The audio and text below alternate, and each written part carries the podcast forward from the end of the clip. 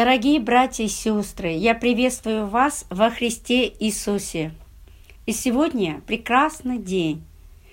Бог дарует нам благодать. Изучаем пятую главу Евангелия от Иоанна. Я прошу вас, прочитайте всю пятую главу сами. Я зачитаю с 1 по 18 стих. И тема проповеди будет – исцеление больного 38 лет и его жизнь по вере. Пятая глава Евангелия от Иоанна, 1 по 18 стих. После сего был праздник иудейский, и пришел Иисус в Иерусалим, еже в Иерусалиме у овечьих ворот купальня, называемая по-еврейски Эфезда, при которой было пять крытых ходов – в них лежало великое множество больных, слепых, хромых, иссохших, ожидающих движения воды. Ибо ангел Господень по временам сходил к купанию и возмущал воду. И кто первый входил в нее, по возмущению воды, тот выздоравливал, какой бы ни был одержим болезнью. Тут был человек, находившийся в болезни 38 лет. Иисус – увидев его лежащего и узнав, что он лежит уже долгое время, говорит ему, «Хочешь ли быть здоров?» Больной отвечал ему, «Так, Господи, но не имею человека, который опустил бы меня в купальню. Когда возмутится вода, тогда же я прихожу, другой уже сходит прежде меня». Иисус говорит ему, «Стань, возьми постель твою и ходи». И он тотчас выздоровел и взял постель свою и пошел. Было же это в день субботний. Посему иудеи говорили исцеленному, «Сегодня суббота, не должно тебе опять брать постель». Он отвечал им, «Кто меня исцелил, тот мне сказал, возьми постель твою и ходи». Его спросили, кто тот человек, который сказал тебе, возьми постель твою и ходи. Исцеленный же не знал, кто он, ибо Иисус скрылся в народе, бывшем на том месте.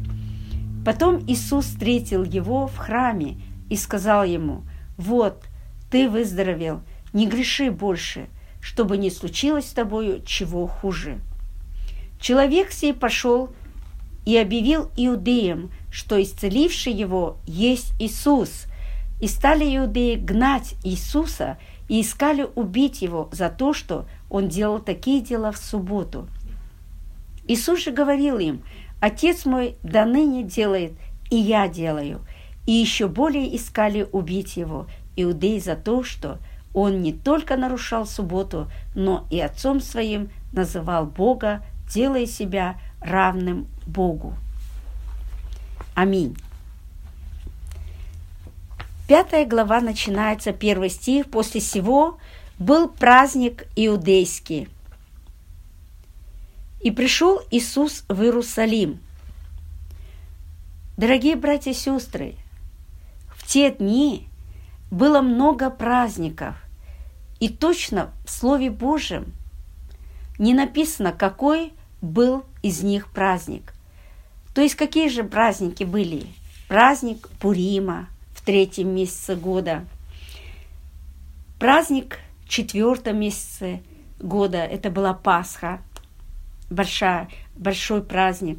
В пятом месяце праздник День Пятидесятницы было в то время. Четвертый праздник – праздник собирания плодов. То есть это был очень большой праздник, праздник Кущи в десятом месяце. Еще был праздник обновления – в 12 месяце в году. Здесь не указывается название праздника, просто написано «был праздник иудейский». В книге пророка Иеремии праздник Кущи обозначен большим праздником. И также в Новом Завете в Евангелии от Иоанна, когда мы будем изучать седьмую главу, написано постановление Кущи назван большим праздником. Иисус исцелил больного 38 лет при купании в Ефезда. можно предположить, что это, наверное, был праздник Кущи. Здесь говорится праздник иудейский, но по Слову Божьему можно э, узнать, что это было праздник Кущи, праздник собирания плодов. И написано дальше, что в Иерусалиме у овечьих ворот была купальня, называемая по-еврейски Вифезда, при которой, при которой было пять крытых ходов. В них лежало великое множество больных, слепых, хромых и сохших, ожидающих движения воды. Ибо ангел Господень, написано по времени, сходил в купальню и возмущал воду, и кто первый входит в нее по возмущению воды, тот выздоравливал, какой бы ни был одержим болезнью. В Иерусалиме было несколько ворот, и среди них ворота, расположенные в северо-восточной части города, названы были овечьи. Почему? Потому что во внутренней части находился овечий рынок – была купальня у этих овечьих ворот, называемая Вифезда. Слово Вифезда означает «дом милосердия». Видимо, эта купальня названа «домом милосердия», поскольку в ней излечивались больные. Вифезда – это купальня, где вода порою начинала бить ключом. По преданию, ангел Господень временами сходил в купальню и возмущал воду, и кто первый входил в нее по возмущению воды, тот выздоравливал, какой бы болезнью ни был одержим. Поэтому, вероятно, множество больных, слепых, хромых и сохших, для которых были построены пять крытых проходов, приходили к этому месту и ждали движения воды. Был несчастный тут человек, находившийся в болезни, написано 38 лет с рождения. Этот больной, вероятно, использовал всевозможные способы, чтобы излечиться от болезни, и обращал, обращался ко, ко многим врачам, принимал разные лекарства. Несмотря на все э, эти усилия, он не смог излечиться. Поэтому, видимо, последней надеждой – надеждой пришел к купальне в Эфезда. Хотя, дорогие братья и сестры, больной ничего не говорил, но Иисус уже давно знал о состоянии этого больного человека. Когда мы болеем, нам кажется, что Бог не видит нас, не слышит наши молитвы, но Бог знает все о нас. Мы должны верить, что Бог всегда с нами, Он в нас – Иисус и теперь знает все наши обстоятельства и наше духовное состояние, какое у нас сегодня. Хорошо знает и то, что наш дух болен, и потому мы стали слепыми, духовно слепыми, хромыми, глухими и сохшими. Иногда достойно выполняем дело веры, иногда нет. Мы живем по настроению иногда, иногда нет – свидетельства иногда нет у нас об Иисусе Христе. Наша вера хромает. Человека, у которого хромает вера, можно узнать на любом примере. Например, такой верующий может часто находить вре- э, время, не находить, то есть время для поклонения Богу. Не соблюдает воскресные дни, неправильно поклоняется Господу. Если нет времени, формально может слушать Слово Божие, но не поклоняется, как нужно. Не ставит жертвенник, не жертвует временем, не поклоняется свято, не слушает проповеди свято. Есть верующие, которые не могут проявить силу веры от того, что угас пыл. Что-то им мешает. Есть немые верующие, которые не могут благовествовать, говорить об Иисусе – есть глухие верующие сегодня, которые, слушая Слово Божие, Слово истины, они не понимают это. Иисус желает прийти к таким и вылечить их. И сегодня в тексте мы читаем, что Иисус спросил у больного, прежде чем исцелить его, «Хочешь ли ты быть здоров?» Мы должны знать свое состояние духовное сегодня, то есть знать то, что мы нуждаемся в лечении. Мы духовно хромые, слепые, и нам нужно всем получить лечение духовное от Иисуса Христа, от Господа нашего, который желает благословить нас, который желает дать нам благодать, который пришел на эту землю даровать нам жизнь, и жизнь с избытком, а не жизнь, чтобы у нас было в страдании. Также мы должны в душе, в глубине в сердце иметь желание излечиться. Если у нас нет желания, мы если думаем, что мы здоровы духовно, то, конечно, ничего не произойдет в нашей жизни. Господь не сможет действовать. У нас должно быть в глубине души желание – излечиться духовно. И мы должны надеяться только на Иисуса сегодня. Мы должны веровать, что исцеление приносит наш Господь. Иисус с таким значением спросил у больного, хочешь ли быть здоров? Больной должен был ответить, хочу выздороветь, Господь. Это было бы соответствующим ответом. Такой ответ есть ответ по вере. И Иисус, желая услышать такой ответ, спросил, хочешь ли быть здоров?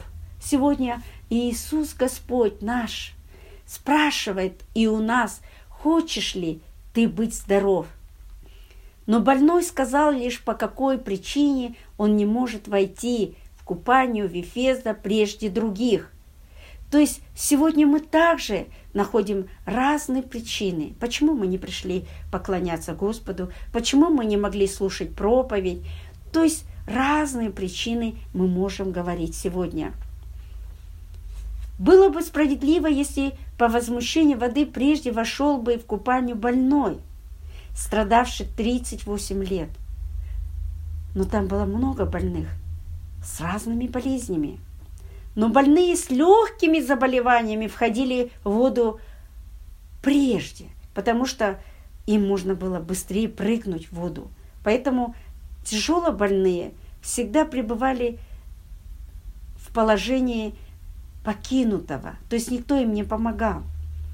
Сегодня многие христиане также для своей выгоды делают все для себя, но мы должны жить смотреть друг на друга, молиться друг на друг, за друга, думать о других очень много, близких, семье, думать о детях, думать о сестрах и братьях, думать э, о своем муже, думать о своей жене, чтобы было легко им жить, чтобы они имели радостную жизнь. Хотя купальня Вифезда и называлась домом милосердия – но там не было справедливости, а была жестокая борьба за жизнь. И купание было тем местом, где сильный побеждал слабого. Везде в этом мире происходит жестокая борьба за жизнь, и нет настоящего милосердия. Если мы подумаем, может быть, мы думаем, что мы такие милосердные, мы думаем о других, но иногда мы не замечаем, как мы друг друга обижаем – нет милосердия в нашей жизни. Поэтому не стоит огорчаться или печалиться, когда мирские люди не понимают нас, в каком мое э, состояние. Необходимо осознавать, что все мирские люди таковые, и надеяться нужно только на Господа. Только единственный наш Господь Иисус Христос знает мое состояние сегодня – и Он изливает свою милость на нас. Даже тот, кто в этом мире терпит неудачу и пребывает в отчаянии и не имеет никакой надежды, если будет надеяться только на Господа и будет повиноваться с верою, имея уверенность, что Господней силой будет исцелен, тогда Господь своим могуществом исцелит и спасет. В восьмом стихе сказано, Иисус говорит ему, больному, «Встань, возьми постель твою и ходи». Когда Иисус говорит «встань», нужно сказать «да, аминь» и встать. Тогда исцелишься.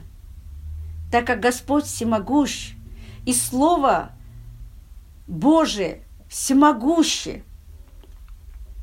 Когда больному 38 лет было сказано «Встань!», если в этот момент он подумал бы только о состоянии своей болезни, о слабости и о том, что нет силы в ногах и не может ходить, и столько лет не ходил он, и ответил бы, не повиновавшись, «Я не могу встать», то не смог бы встать. Но больной 38 лет, поверив в силу Божию, в силу Слова Его, сказал «да» и встал. В этот момент он, он тотчас исцелился, написано Слово Божие, от болезни и, укрепившись силой в ногах, смог встать. Аллилуйя! Аминь! Если отсутствует Слово Иисуса, то как бы ни мы усердствовали встать, твердя при этом верую, без Иисуса, вера не пойдет. Если мы говорим верую, что я исцелюсь, но там, если нет Иисуса, ты никогда не встанешь. Вера от слышания. К римлянам 10 главе 17 стихе сказано, вера от слышания, а слышание от Слова Божьего. Воспринимая Слово, нужно повиноваться. Это есть живая вера. Безусловно, утверждать веру без слова Иисуса – это есть суеверие, слепая вера. И там никогда не будет чудес Божьего. «Возьми постель твою и ходи». Иисус сказал взять постель, на которой лежал больной, и идти. Духовный смысл «возьми постель» заключается в том, что необходимо устранить все то, что имело отношение к больному состоянию веру, веры, недостойные дела, работу, жизненные обстоятельства, окружающую обстановку. Если оставить постель, так как было, то вновь появилось бы желание лечь на эту постель. Поэтому не надо проблемы оставлять. Возьми ее, встань и выкинь.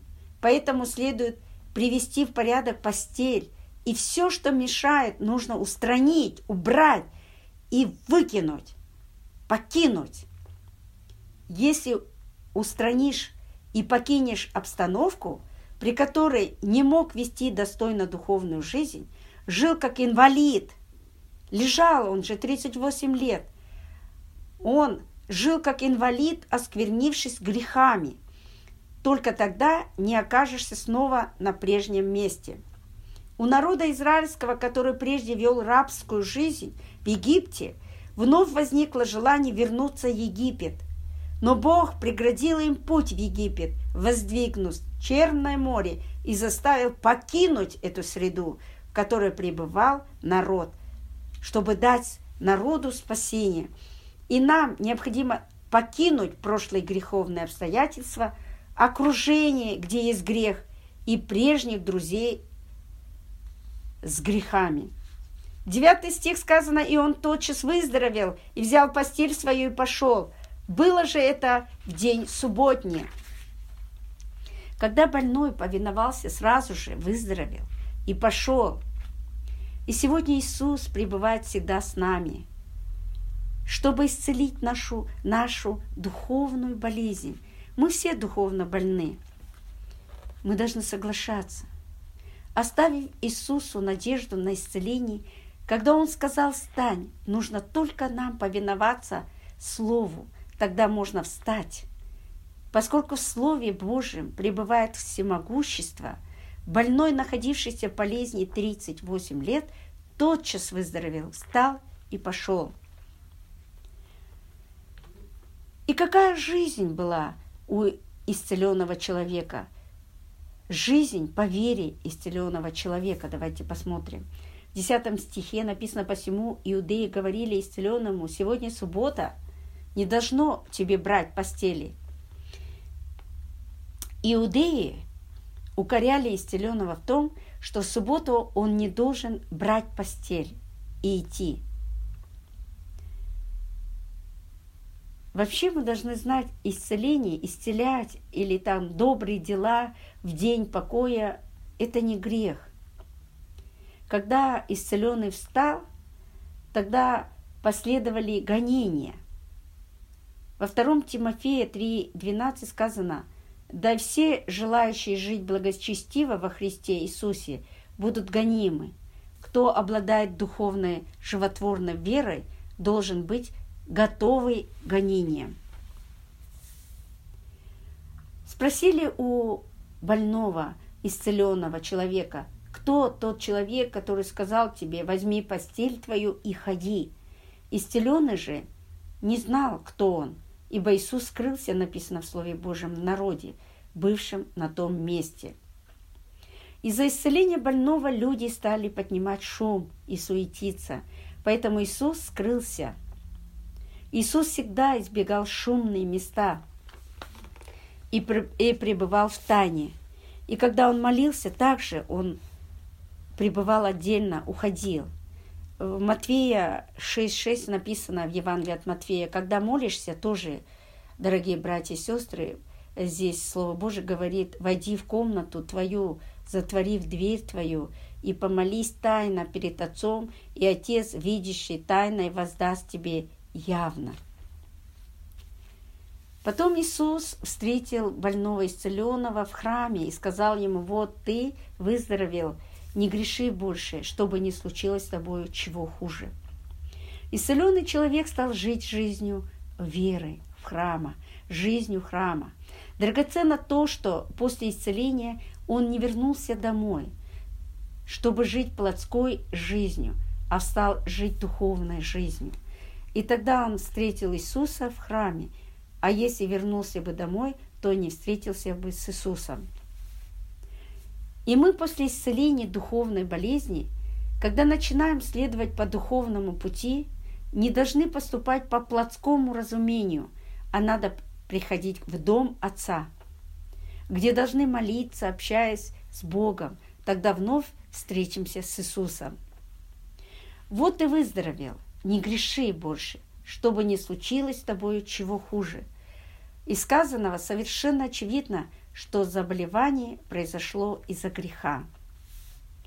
Во-первых, в основном болезни возникают из-за греха. Во-вторых, иногда болезнь может быть для проявления славы Божией. Дорогие братья и сестры, давайте запомним, в основном болезни возникают из-за греха, первое. Второе, иногда болезнь может быть для проявления славы Божией. Надо знать, что обычно болезни бывают из-за греха, поэтому, когда заболеваешь, необходимо каяться в грехах и молиться.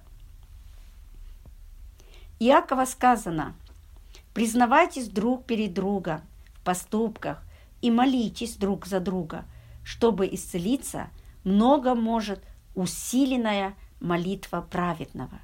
Если люди, которые утверждают, что все болезни плоти от дьявола – и если прогонишь дьявола, то можно исцелиться от всякой болезни, но такое утверждение неправильное. Не все болезни от дьявола. В книге Иова сказано, что сатана поразил Иова болезнью, но Бог не хотел погубить Иова, используя сатану, а напротив хотел закалить его в скорбях, чтобы сделать Иова более достойным и дать ему лучшие – еще некоторые утверждают, что всякие болезни – бедность из-за греха. Поэтому, если хорошо уверуешь в Иисуса, то можно исцелиться от всякой болезни, и бедность станет богатой. Но и такое утверждение неправильно по Библии. В Библии сказано, что апостол Павел и Тимофей, которые жили с верой и имели болезни также. Иову была дана болезнь, чтобы закалить его и дать ему лучшее – если бедность приносит человеку пользу в вере, то ему будет дозволена бедность для сохранения веры. Филиппийцам 4 главе 11-13 стих написано, Павел говорит, «Говорю это не потому, что нуждаюсь, ибо я научился быть довольным тем, что у меня есть. Умеешь жить и в скудости, умеешь жить и в изобилии, научился всему и во всем, насыщаться и терпеть голод, быть в обилии и в недостатке. Все могу в укрепляющем меня Иисусе Христе. Аминь. Но не от того Павел жил в скудости, терпел голод и был в недостатке, что плохо веровал в Иисуса. К римлянам 8.35 написано, утверждает Слово Божие, что святой, верующий, победит все страдания любовью Христа. И также написано 8.36 Библии говорит, что ветхозаветное и новозаветное время страдания, переносимые верующими святыми, нормальное явление. И нет в этом ничего удивительного. И во второй книге Тимофея 3.12 Библии написано «Да все, да все желающие жить благочестиво во Христе Иисусе будут гонимы». А в послании Иакова 1, 2, 4 говорится, что всякие скорби, искушения закаляют святых. А мы должны быть закаленными, чтобы были совершены во всей полноте, без всякого недостатка. Если, если будем грешить после выздоровления, то болезнь не только восстановится, но и усилится – мы должны иметь страх Господень.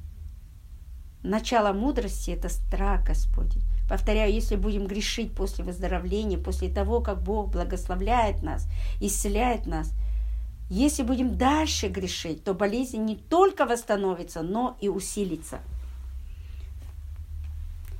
Всегда нужно со страхом и трепетом порабощать себя, чтобы вновь не грешить, жить жизнью храма – то есть жить с Иисусом и вести побеждающую жизнь в борьбе с грехом.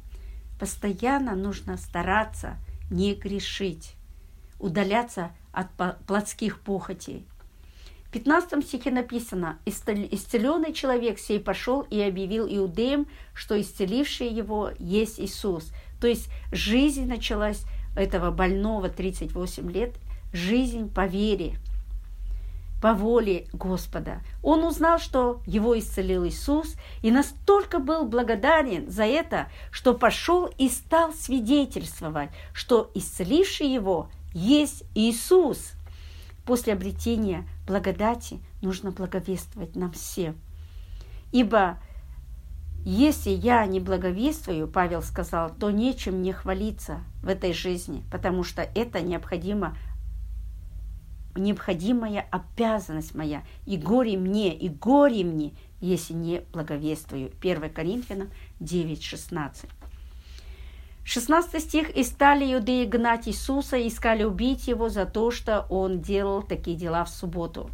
Так как исцелившийся благовествовал Иисуса Христа, более проявился свет и личность Христа. Все начали э, веровать многие в Иисуса Христа, и также все узнали об Иисусе Христе. Поэтому иудеи, которые противились, стали еще усерднее гнать Иисуса.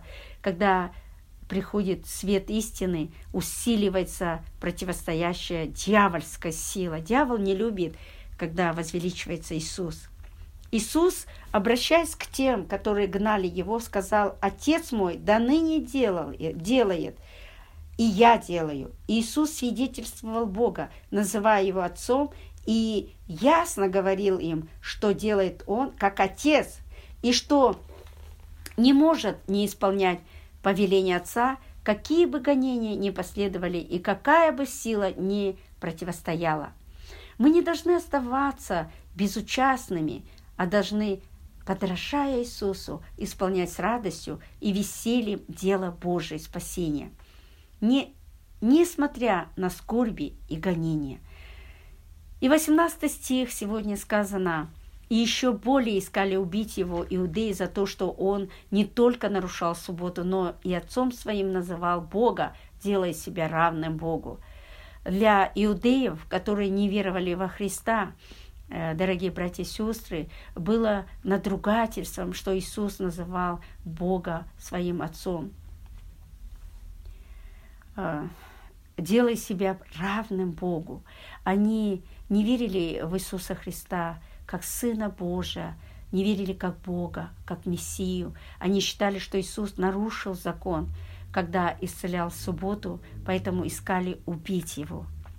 При приближении конца света верующие сегодня э, будет убивать верующего из различия взглядов за веру и на Библию.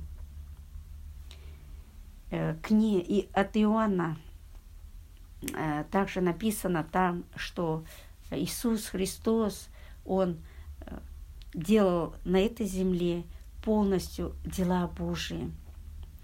Поэтому мы должны бодрствовать и молиться, не впасть в искушение, когда мы гонимы, когда мы страдаем и что-то нам не нравится. Не искушайтесь. И я всем желаю терпения, мудрости и поклоняться Богу в духе и в истине. Пока мы находимся дома, Бог э, видит нас, испытывает нас. Я верю, э, Он нас всех испытывает. Испытания проходят. Проходим мы все.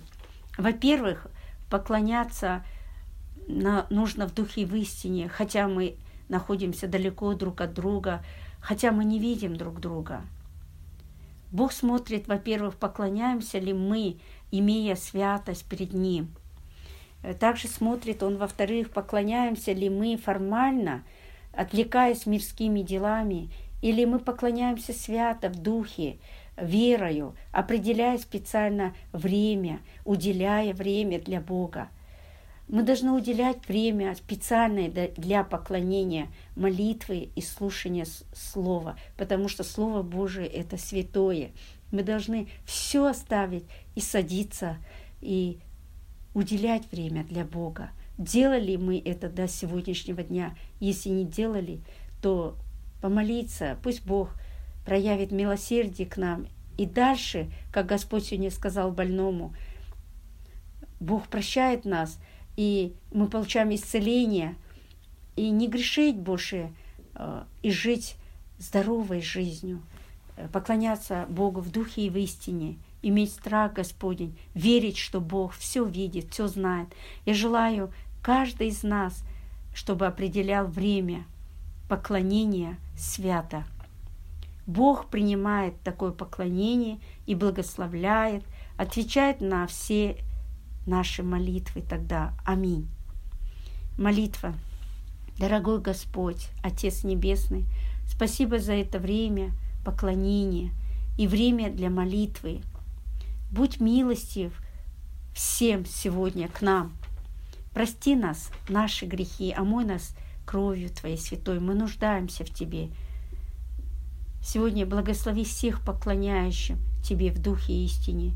Прикоснись каждому поклоннику и благослови благословениями Твоими.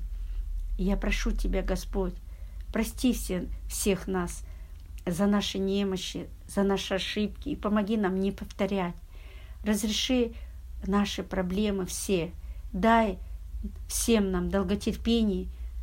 До встречи всем нам. Помоги всем сейчас до конца быть верными Тебе и Церкви. Именем Иисуса Христа я молюсь. Аминь. Будьте благословены, дорогие братья и сестры.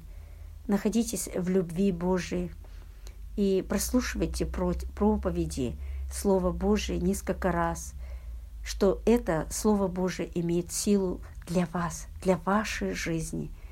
Благословляю вас во имя Иисуса Христа. Аминь.